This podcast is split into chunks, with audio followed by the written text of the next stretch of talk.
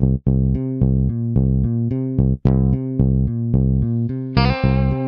the Pitch.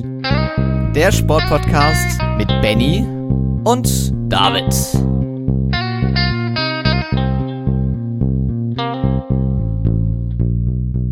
Herzlich willkommen zur 108. Folge von On the Pitch, der Sportpodcast. Ausnahmsweise heute mal an einem Dienstag. Äh, wir hatten es ja schon letzte Woche angekündigt. Aufgrund eines Fests in unserer Heimat äh, ging das Wochenende plus den Montag äh, voll dafür drauf. Aber dennoch, natürlich darf diese Folge trotzdem nicht fehlen, auch wenn das einen Tag später stattfindet als sonst. Aber ich denke, David, ähm, auch wenn die Folge wahrscheinlich ein bisschen kürzer werden wird als ja, die letzten Folgen, denke ich, haben wir doch einiges zu besprechen. Genau, auf jeden Fall. Und tatsächlich ist es gar nicht so schlimm, dass wir einen Tag später sind, denn wir beginnen unsere heutige Folge mit einem England-Block. Wir haben nämlich ja natürlich das Turnier in Wimbledon, was uns die letzten Tage wirklich äh, und das ist so ziemlich das Einzige, was wir während des äh, Festes noch zu Hause mitbekommen haben. Also Tenniskonferenz lief bei mir eigentlich immer, wenn ich gerade nicht irgendwie anderweitig beschäftigt war in der vergangenen Woche. Und heute hatten wir tatsächlich ein deutschsprachiges Viertelfinale im Damenturnier. Da kommen wir noch gleich drauf zu sprechen. Ebenso in England gab es am Wochenende ein ähm, ja, sehr dramatisches und äh, nervenaufreibendes Formel-1-Wochenende, auf das wir natürlich eingehen werden. Und danach geht es immer munter weiter, denn auch die Tour de France, das größte Radrennen der Welt und auch das bekannteste, äh, hat begonnen. Ähm, ja, im Fußball gibt es weiterhin ähm, wilde Transfergeschehnisse. Das CHIO in Aachen hat stattgefunden, somit das bekannteste Reitturnier in Deutschland, was es so gibt. Und es gibt mal wieder ähm, ja, Duplantis Weltrekordalarm im Stabhochsprung. Auch darauf kommen wir zu sprechen. Und ich würde sagen, wir beginnen ähm, mit Wimbledon und äh, Philipp Kohlschreiber, auf den wir letzte Woche gar nicht eingegangen sind. Der hat nämlich seine Karriere beendet, ist ja in der Quali schon gescheitert. Das hatten wir nur letzte Woche nicht drin. Deswegen einfach nochmal, ja, auch so ein großer Name, der uns, glaube ich, ganz viele Jahre begleitet hat. Ähm, größtes Grand Slam-Ereignis war Viertelfinale Wimbledon. Haben wir, werden wir auch gleich nochmal drauf sprechen. Nur nicht von ihm, das war 2012. Bei den anderen Grand Slams ist er immer ins Achtelfinale gekommen. Also zumindest war immer das sein bestes Ereignis. Und äh, einige Siege auf der ATP-Tour hat er vor allem auf Sand in München und in Kitzbühel eingefahren, Benny. Ja, ganz genau. Und ähm, da geht natürlich jetzt ein ganz großer von der Bühne aus deutscher Sicht natürlich. Ähm, hat sich natürlich jetzt auch fast sogar noch äh, für Wimbledon qualifizieren können. Äh, das erste Qualifikationsspiel konnte er noch gewinnen. Äh, danach scheiterte er aber leider. Und ähm, ja, ich denke, äh, er geht langsam schon auf die 40 zu. Dementsprechend war es nur eine Frage der Zeit. Dennoch natürlich, äh, solche Abschiede sind immer schwer, gerade wenn er dann doch auch gerade bei diesem Turnier äh, so eine tolle Geschichte noch hinter sich hat. Aber blicken wir vielleicht jetzt äh, in, die Vergangen äh, in die Vergangenheit, in die Gegenwart. Ähm, was ist denn bisher so äh, äh, ja, bei Wimbledon in diesem Jahr passiert? Äh, ich denke, es war wieder geprägt von vielen Highlights. Ähm, das steht außer Frage. Und auch aus deutscher Sicht äh, mussten wir ja einerseits zwar auf äh, Sascha Zverev verzichten, aber dennoch waren einige Siege dabei. Ähm, man sieht bei den Männern, ähm, Oskar Otte kommt immerhin in die, dritte Runde, also in die Top 32. Ähm, mit einem guten Turnier kann man, glaube ich, sagen. Er setzt damit sein tolles Jahr, das beste Jahr seiner Karriere bisher fort. Und äh, was man, glaube ich, noch eher sagen kann und konstatieren kann, äh, auch trotz einer ja, durchschnittlichen Angelique Kerber haben wir zwei Damen äh, im Viertelfinale heute gehabt. Und das war einmal Tatjana Maria, die zuvor, wohlgemerkt, noch nie in äh, eine, über eine dritte Runde hinauskam bei einem äh, Grand Slam. Und ähm, der Jule Niemeyer, 22 Jahre alt, der zweite Grand Slam erst äh, nach den French Open, die sie in diesem Jahr schon mitspielen durfte.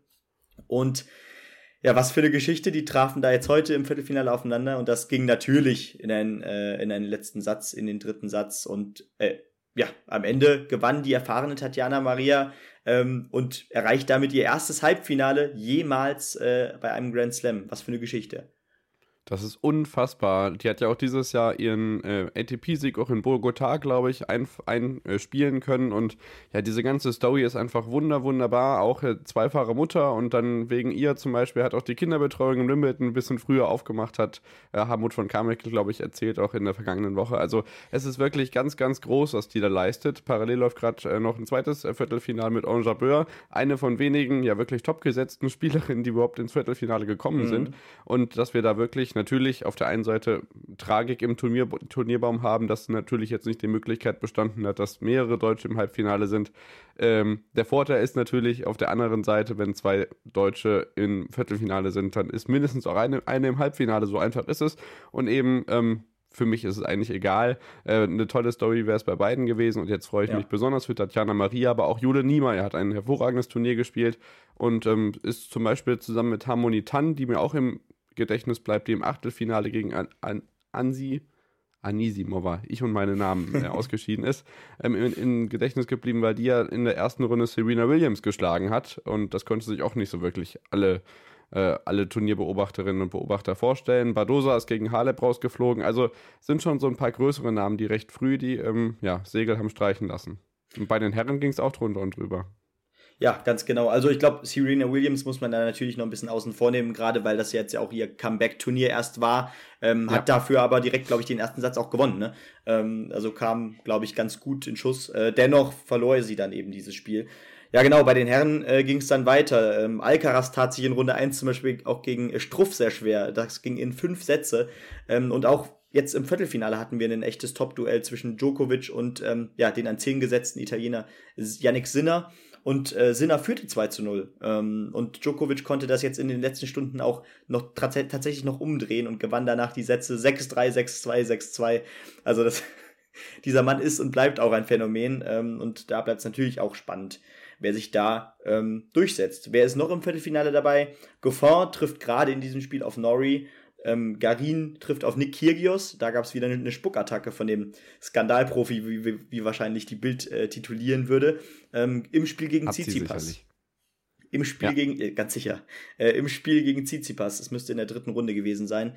Äh, da ist nicht nur ein Schläger geflogen, äh, sondern ja, tatsächlich gab es da eine Spuckattacke gegenüber eines Fans. Ähm, ja, die Geschichten die müssen wir, glaube ich, nicht weiter erwähnen. Äh, das kennt man nicht anders von Nick Kyrgios und man, jeder kann sich da seine eigene Meinung bilden. Ist so ähnlich wie Gerwin Price beim Darts vielleicht. Und ähm, ja, Taylor Fritz trifft auf äh, Rafa Nadal äh, im Viertelfinale. Ja. Das alles steht noch an. Genau, das ist am Mittwochnachmittag. Kyrgios gegen Tsitsipas, glaube ich, die Vorgeschichte nur kurz zusammengefasst. Ähm, ich glaube, äh, Tsitsipas hatte einen Fan fast am Kopf getroffen. Kann ja mal passieren beim Tennis. Ich meine, da sind ja jetzt nicht äh, große Sicherheitsnetze. Und dann hat eben äh, Kyrgios gemeint, dass er disqualifiziert werden muss und hat auch noch den, ähm, ähm, ja, die Spielleiterin oder den Spielleiter da, ähm, ja, nicht gerade flätig äh, beleidigt und ähm, ja, dafür Unruhe gesorgt und gerade in diesem äh, traditionell geprägten Wimbledon mit mindestens 90% Weiß an der Kleidung und sehr, sehr schick und ähm, sehr traditionell gepflegt alles und dann ist da so ein Wirbelwind, der da so für Unruhe sorgt. Das äh, passt natürlich dann noch weniger da rein. Ähm, aber so ist nun mal Nick Kyrgios. Auf der anderen Seite spielt er spektakuläres Tennis und solche Typen gibt es ja. nun mal auch im Sport.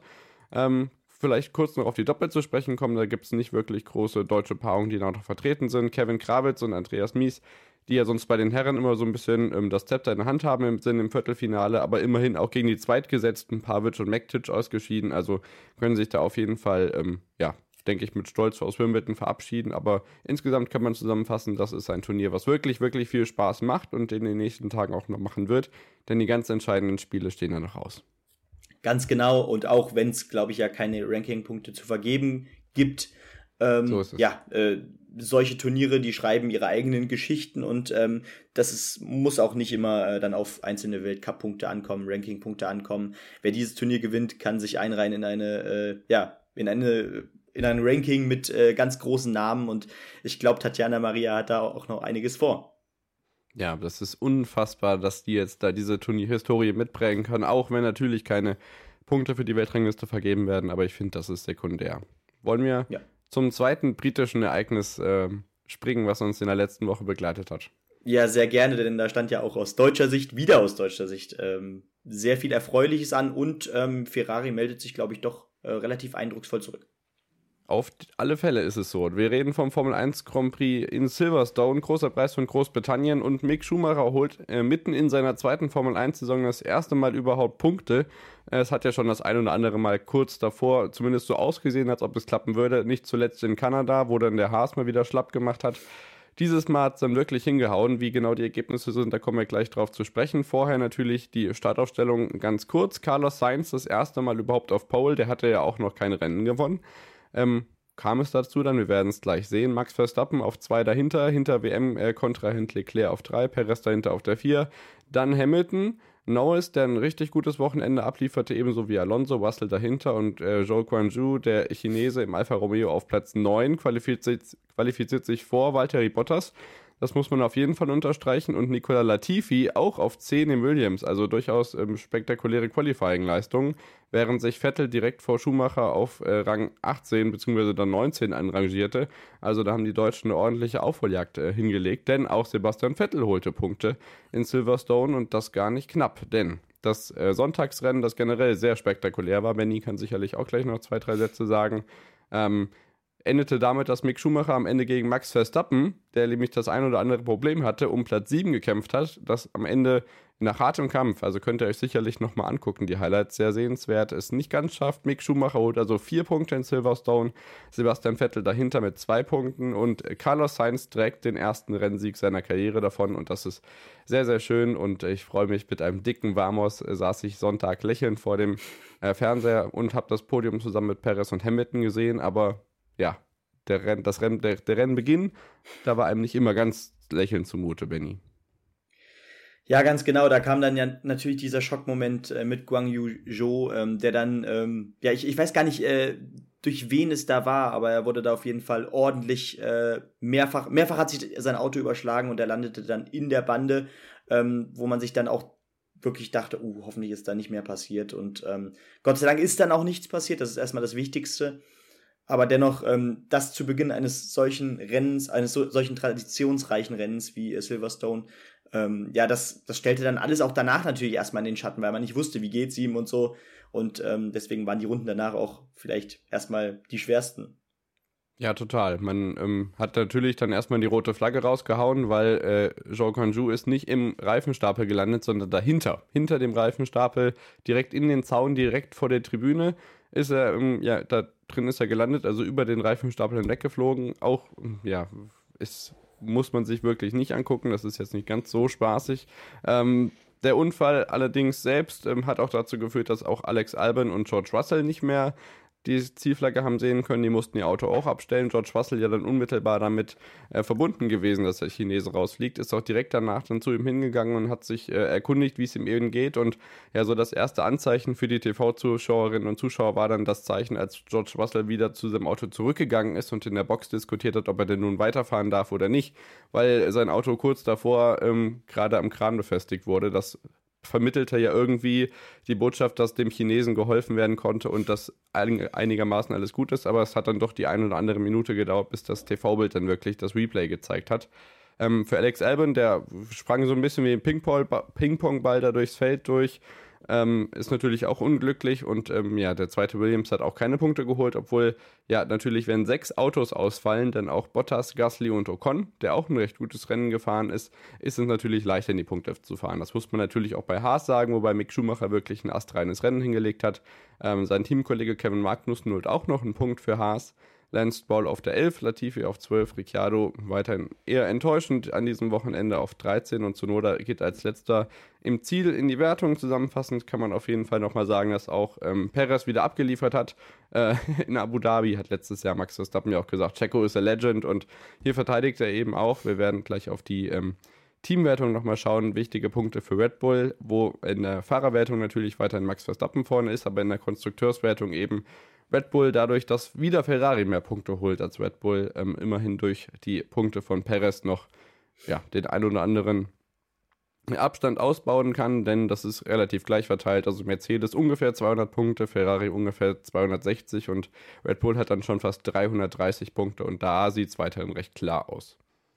Definitiv, aber ähm, naja, ich glaube, für Science und auch vielleicht auch einen Mick Schumacher zum Beispiel kann das natürlich auch nochmal jetzt vielleicht ganz neue Kräfte freisetzen. Gerade bei Science, äh, jetzt ist endlich dieser erste Sieg gefallen. Äh, ich habe jetzt auch wieder äh, vor dem Rennen, nach dem Qualifying, wieder so viele Leute und Nachrichten lesen können, äh, die dann gesagt haben, ja, ähm, irgendwie wird er das noch, noch mal äh, verkacken nach dieser Pole, ähm, wie, es schon, wie es schon so oft leider passiert ist.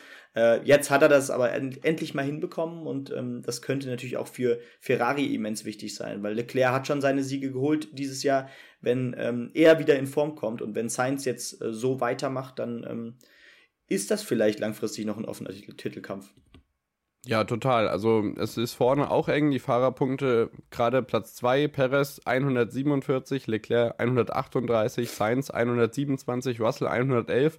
Also da ist schon noch alles möglich tatsächlich. Also äh, Verstappen hat ungefähr ja 34 Punkte Vorsprung auf äh, Perez.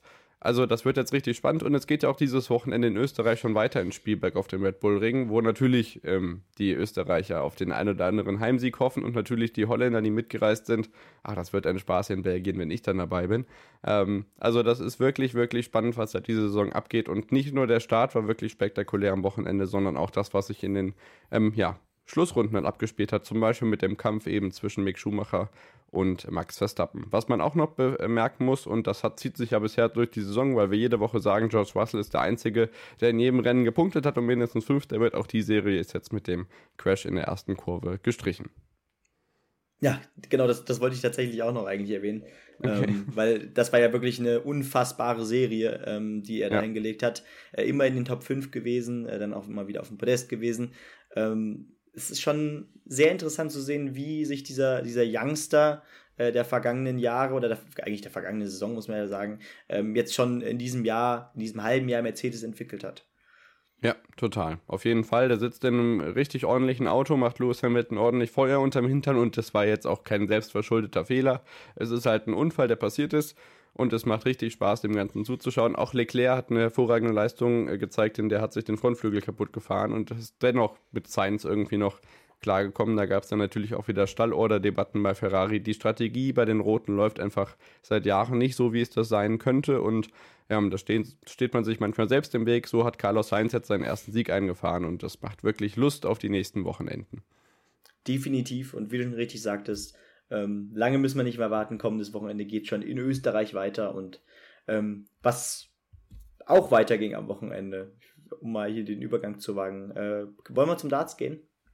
Genau, das machen wir nach einer kleinen Unterbrechung und dann gibt es CIO, Tour de France, Darts und natürlich noch den Fußball. Bis gleich.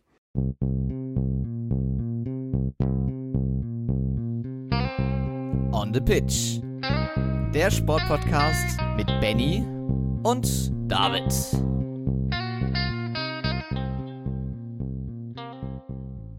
Sind wir wieder zurück nach der Unterbrechung und melden uns wieder mit ähm, den nächsten Sportarten, über die wir sprechen wollen. Es geht unter anderem nach Aachen, nach Dänemark zur Tour de France, aber vorher zu Darts, Benny. Ganz genau, denn da stand das letzte European Tour Turnier äh, vor dem altehrwürdigen World Matchplay an, äh, was ja Ende Juli tatsächlich endlich stattfindet. Und ähm, ja, das hatte durchaus, das war durchaus jetzt auch wieder in Trier für einige Überraschungen gut.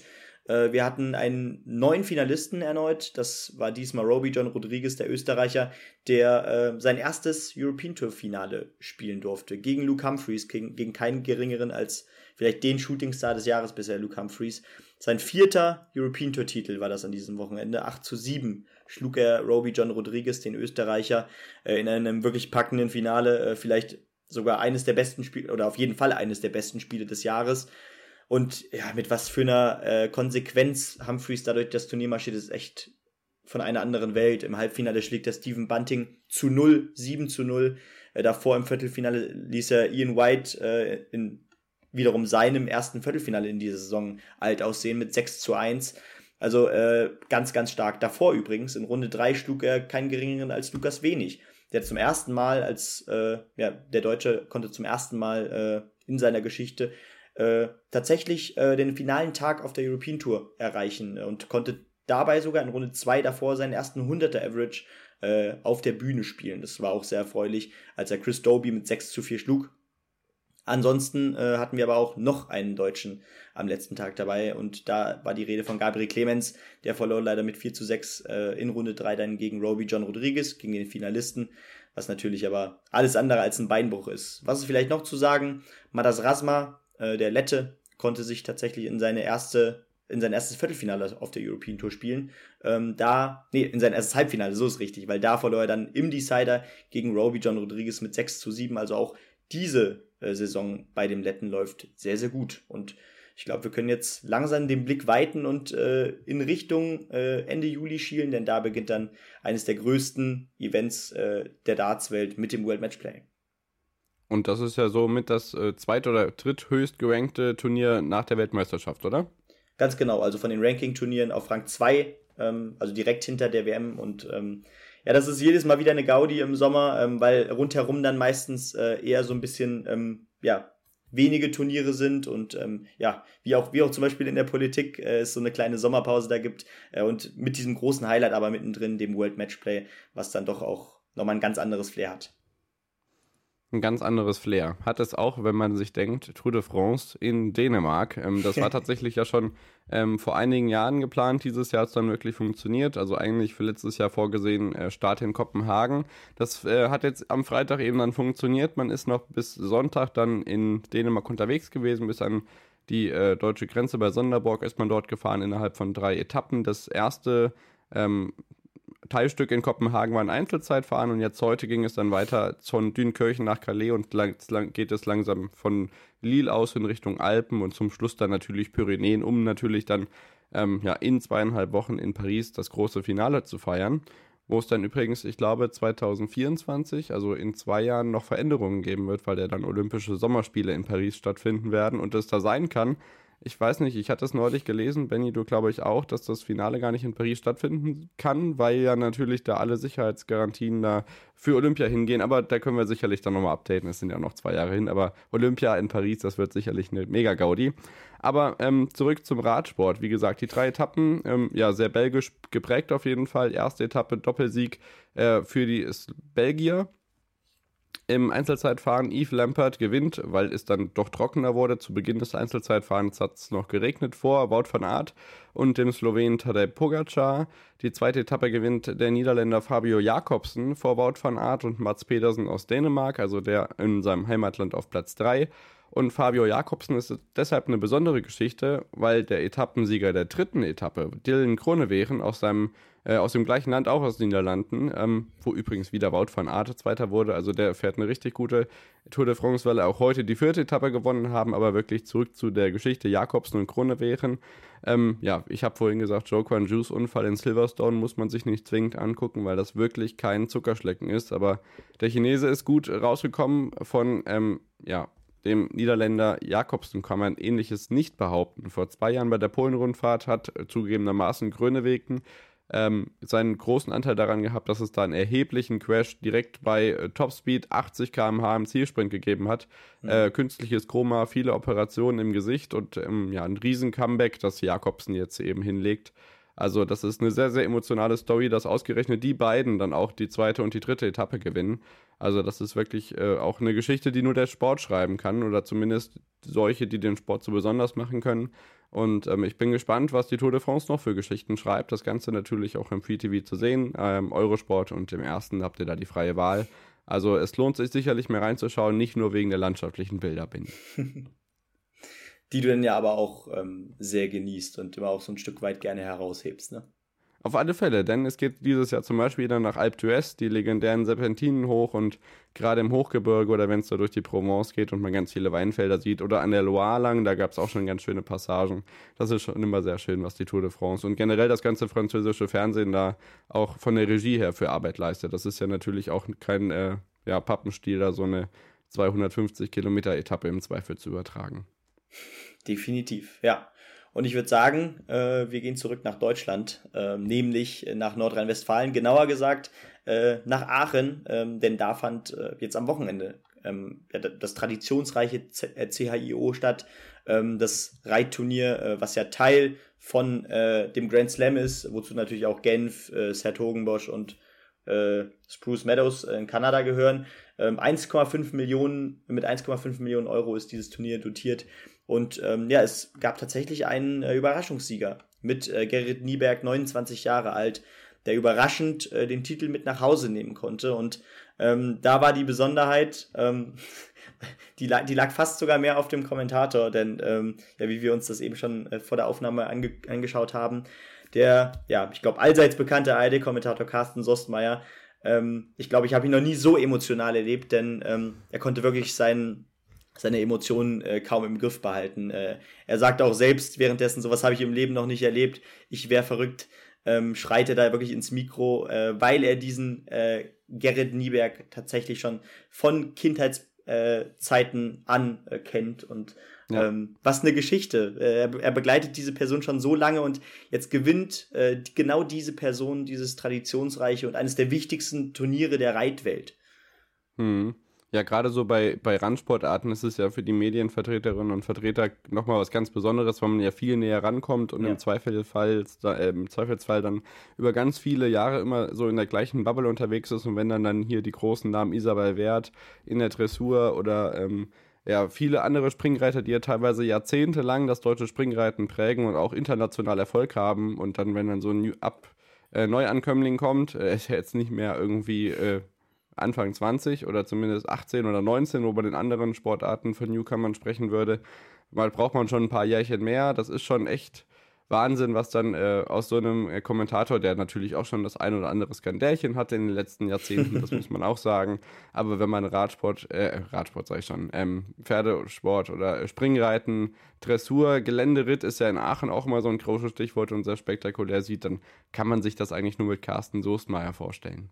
Ja, definitiv. Also diese Institution, die ist ja tatsächlich, glaube ich, mittlerweile in dieser Sportart in Deutschland bei, äh, bei den. So ein bisschen Rolf Kalb im Snooker und Carsten Großmeier im Reiten. Ja, ja, das ist, glaube ich, ein sehr guter Vergleich. Also Rolf Kalb würde ich da auch, glaube ich, ähnlich auf eine Höhe stellen.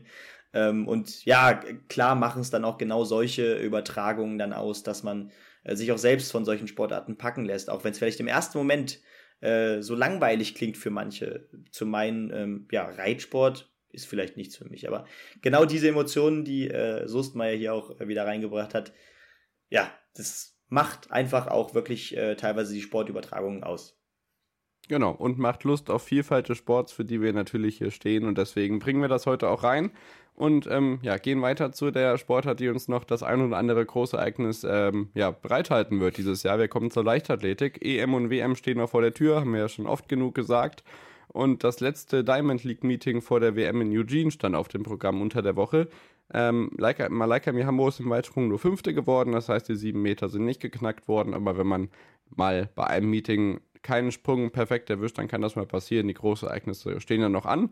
Die deutschen Sperrwerfer haben mit den 90-Meter-Würfen noch ihre Probleme und kriegen das nicht so ganz auf die Kette. Ähm, und auch Johannes Vetter, der sich so ein bisschen, bisschen rausgezogen hat, ist jetzt nicht mehr irgendwie die deutsche Nummer 1. Thomas Röder ist noch mit dabei, aber Julian Weber hat sich tatsächlich so als mit der beste und formstärkste Deutsche etabliert. Der wirft auch seine 89 Meter jetzt diese Woche in Stockholm im Diamond League Meeting ähm, das unter anderem auch mit den 400 Meter Hürden wieder Schlagzeilen gemacht hat. Auch das ist eine Disziplin, die manchmal so ein bisschen äh, fernab, so parallel, ja, und jetzt die 400 Meter Hürden, da laufen die und fertig. Aber was da in den letzten äh, Monaten an Europa-, Landes- und Weltrekorden ähm, gepurzelt ist, ist der Wahnsinn. Ähm, das ist nicht nur Carsten Warholm, äh, Rekorde auch Femke Bohl, ähm, Dos Santos aus Brasilien. Also die alle sind jetzt hier teilweise dann auch unter 47 Sekunden gelaufen bei den Männern und ähm, das wird richtig, richtig spaßig. Ebenso wie C im Diskuswurf, äh, der Slowene, das macht auch richtig Spaß. Gesa Felicitas Krause hat ihren ersten internationalen Auftritt über 3000 Meter Hindernis wieder gehabt und was natürlich die ganz große Headline war, und das ist wieder das Timing, was man im Stabhochsprung natürlich ganz oft sieht, Sergei Bubka hat damals ähm, immer den Weltrekord um einen Zentimeter immer gesteigert, damit er jedes Mal die 100.000 Euro Welt, äh, Weltrekordgebühr kassiert.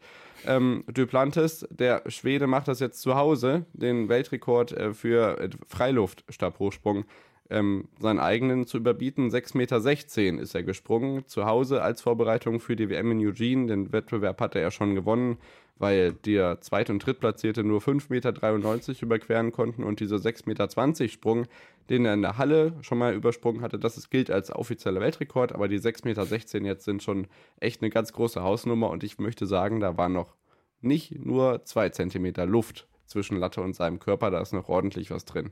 Der Typ ist spektakulär. Ja, definitiv. Also es ist auch ein Name, der uns, glaube ich, äh, ja, in unserer Podcast-Zeit nicht zum ersten Mal über den Weg läuft, jedenfalls. Nee. Äh, der hat schon in den letzten Monaten äh, ordentlich für Furore gesorgt und ähm, er übertrifft sich meist nur selbst. Ähm, das ist wirklich ja eine sensationelle Geschichte. Ja, absolut. Deswegen freuen wir uns auf jeden Fall auf die Großereignisse, die noch da äh, bevorstehen und ähm, ja, die weitergehen. Wimbledon geht zu Ende, Tour de France geht zu Ende. Ähm, es kommen aber auch einige, wie gesagt, nicht nur in der Leichtathletik, sondern auch im Fußball, zum Beispiel die Frauen-EM. Und da ist natürlich auch das ein Thema im letzten Fußballteil, der gleich noch kommt.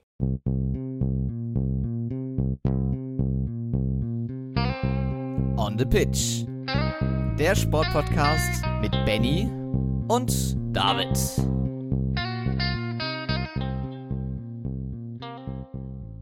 Da sind wir wieder zurück nach der Unterbrechung und melden uns noch einmal kurz wieder mit dem Fußballblock. Ich denke, es gibt zwei, drei Transfersätze, die wir jetzt machen könnten, aber alles in allem ist da alles noch im Gang. Es gibt viele Gerüchte, wer zu den Bayern kommt, wer nicht zu den Bayern kommt. Auf jeden Fall kann man festhalten, die Bayern sind nicht irgendwie verloren, weil Dortmund Großeinkauf macht, weil auch Bayern rüstet ordentlich auf für die kommende Saison.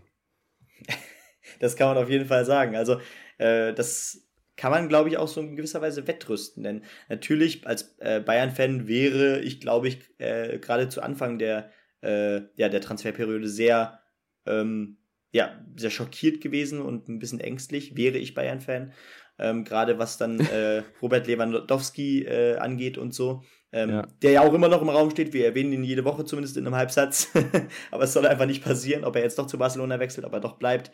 Ähm, das steht noch nicht fest.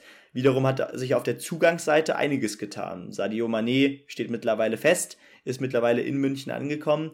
Und äh, jetzt werden plötzlich so viele große Namen äh, in den Ring geworfen, die unter Umständen nach München wechseln können. Erst war die Rede vor gut einer Woche von Cristiano Ronaldo, das natürlich Also das wäre ja wirklich eine unfassbare Geschichte. Dann war aber auch die Rede von äh, zum Beispiel einem Mattia Delicht, der, ähm, der Innenverteidiger, ähm, der wahrscheinlich auch eine riesengroße Figur wäre für die Bundesliga.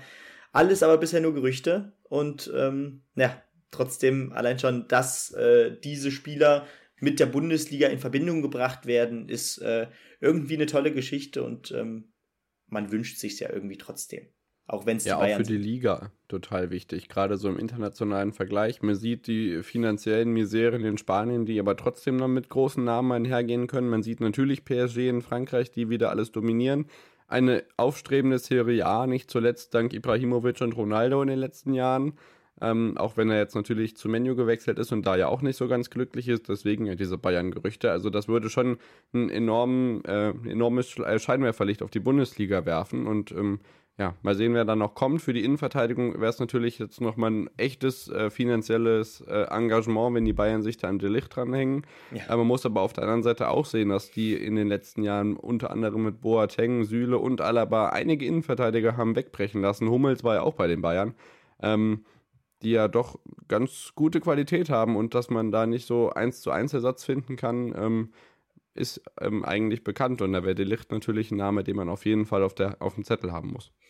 Genau, und was diese Transfers aber auch wiederum alle zeigen, und ähm, ich glaube, da kann man auch noch andere Namen nennen, die dann zu anderen Vereinen gewechselt sind, ähm, dass man mittlerweile sagen kann ähm, oder immer noch sagen kann, dass die Bundesliga attraktiv ist für große Namen ähm, und dass, dass, auch nichts da, dass es auch nichts daran ändert, dass wir hier äh, nicht so offene Investorenmöglichkeiten haben wie zum Beispiel in England.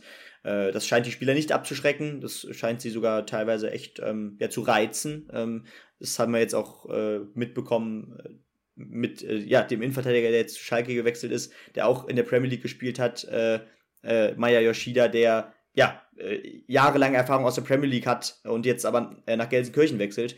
Ähm, die gerade aufgestiegen sind, als doofes Beispiel. Und ja, es macht Spaß, solche Namen wieder in der Bundesliga zu sehen. Äh, ich hätte nur noch eine News äh, aus äh, Paris, denn äh, tatsächlich hat ja PSG einen neuen Trainer. Äh, denn Christophe Galtier, ich glaube, der war vorher Trainer bei Nizza, soll jetzt mhm. Äh, oder, oder, hat jetzt tatsächlich den Laden übernommen, ähm, hat mit Nizza einige Erfolge feiern können, die besten Jahre der Vereinsgeschichte unter anderem teilweise. Und ja, das könnte tatsächlich funktionieren. Ja, könnte tatsächlich funktionieren, haben wir in den letzten Jahren bei dem einen oder anderen PSG-Trainer gehört. Also mal gucken, wie lange der im Sattel sitzt. Ich denke mal so, er ist ja jetzt nicht der Chef von Sjanze, der hat ja noch so ein paar Geldgeber im Hintergrund, die da auch mhm. so ein mhm. bisschen die Hand drauf haben. Ähm, wir drücken ihm die Daumen und ähm, hoffentlich kriegt er das Dark-Karussell irgendwie gebändigt, um da eine Mannschaft rauszuformen. Äh, auch unterhalb jetzt irgendwie äh, Mbappé und Messi untereinander, äh, nicht Messi, sondern ähm, Neymar waren sich jetzt auch uneins und da wird gegenseitig gesagt, hier, geh doch mal lieber woanders hin. Also ich komme mit dem ganzen Konstrukt da nicht klar. Das ist jetzt kein Fass, das man aufmachen will. Viel Erfolg dabei und vielleicht wird da sogar eine Mannschaft raus. Wo auf jeden Fall Mannschaften spielen werden, ist äh, im Frauenfußball. Denn ähm, da gibt es zum einen die News, dass das Eröffnungsspiel der kommenden Bundesliga-Saison zwischen Eintracht Frankfurt und dem FC Bayern München in der, im Deutsche Bankpark ausgetragen wird. Also vor großer Kulisse, das ist auf jeden Fall schön. Und auch was auch vor großer Kulisse stattfinden wird, ist das morgige Eröffnungsspiel der Frauenfußball-Europameisterschaft in Old Trafford, England gegen Österreich. Ihr seht alle Spiele entweder bei ARD oder ZDF online oder im TV. Ähm, die meisten Spiele dann immer 18 oder 21 Uhr und dazu noch alle Spiele bei The Zone. Also ähm, wirklich lohnt sich es da unbedingt reinzuschauen, denn das wird richtig Spaß machen. Die deutsche Mannschaft steigt dann am Freitag ins Turnier ein. Ganz genau. Und ähm, ja, das Eröffnungsspiel England-Österreich morgen Abend im, in keinem geringeren Stadion als im Old Trafford. Äh, das wird richtig Spaß machen um 21 Uhr. Ich bin gespannt, wie, wie gefüllt das Stadion ist. Ich bin gespannt auf die Atmosphäre. Ich glaube, es ausverkauft. Äh, sicherlich, ich gehe davon aus. Ähm, man ja. hat ja schon viel ja. gehört über den englischen Frauenfußball und äh, dass er gerade was Zuschauer angeht, wohl tatsächlich noch ein paar Schritte weiter ist als in Deutschland. Und ja, Deutschland, wie du schon richtig sagtest, da geht's am Freitag los. Da geht's äh, gegen Dänemark. Man hat ja durchaus eine harte Gruppe abbekommen mit Dänemark, Spanien und Finnland. Ähm, ja, und ich muss sagen, ähm, ich freue mich sehr auf die EM. Ich werde auch einiges sehen und nicht nur die deutschen Spiele, gehe ich von aus. Ähm, weil, ja, irgendwie das Austragungsland, ähm, die Länder, ähm, generell ein großes Turnier im Sommer. Ähm, das reizt mich einfach doch sehr. Ja, total. Also, dass große Turniere im Frauenfußball genauso viel Spaß machen können, haben wir ja natürlich auch 2011 schon gesehen. Ich glaube, das war so der erste Berührungspunkt von uns beiden, so die ja. Endzeiten von Birgit Prinz und trotzdem war Deutschland erfolgreich. Also, ich, Homare Sava ist ja nicht aus irgendeinem Grund uns noch ein Begriff. So. Richtig. und in den letzten Jahren hatten wir ja zum Beispiel Turniere, ich weiß nicht, also Algarve Cup war auch so ein Legendending, was immer übertragen worden ist und ähm, ähm, nicht zuletzt dann auch Turniere, die dann zum Beispiel in Kanada oder so ausgetragen werden, schön und gut, aber wenn das im Mutterland des Fußballs jetzt passiert und äh, das Eröffnungsspiel, auch das einzige Spiel, was in Old Trafford ausgetragen wird, aber sei es drum, also das wird schon echt Spaß machen und ich freue mich drauf. Ja, genau. Also ich muss auch immer wieder an die äh, an das Turnier 2011, äh, an die Weltmeisterschaft denken, ähm, als noch äh, Celia Šašić, äh, Celia, Dambabi. genau, Dambabi hieß. Ja ähm, und ihr erstes großes Turnier gespielt hat. Ähm, ja, das, das sind so die Geschichten, die äh, irgendwie aus den frühen Jahren hängen bleiben und ähm, deswegen äh, haben wir, glaube ich, doch auch eine engere Verbindung zum Frauenfußball als vielleicht äh, teilweise noch andere, äh, die momentan sich doch äh, oftmals äh, ja über gerade über die Übertragung solcher Turniere tatsächlich noch beschweren. Ja, oder über die sportliche Qualität. Das ist ja immer nur das Argument, was angeführt wird. Und ich finde, da sollte dieses Turnier wieder einmal die Chance nutzen, eben das zu widerlegen. Äh, nicht zuletzt äh, dieses schöne Spiel, was jetzt auch in Erfurt stattgefunden hat, das letzte Testspiel, das war ja mhm. fußballerisch schon auch, auch was die Tore angeht, wirklich, wirklich sehenswert. Und ähm, guckt es euch bitte an. Ja, ganz sicher. Ähm, gerade gerade wenn es dann natürlich äh, in der ARD oder im ZDF läuft, äh, da wird dann natürlich auch die Schwelle nicht geboten. so hoch sein. Ja, ja auf jeden Fall. Supi. Dann viel Spaß euch und uns, dir, Benny, äh, mit den letzten Tagen in Wimbledon, mit der Tour de France, ähm, mit dem Formel 1 Wochenende in Spielberg und natürlich auch mit der Frauenfußball-Europameisterschaft. Wir hören uns nächste Woche wieder. Ciao, ciao. Da dann ganz sicher auch am Montag. Ciao.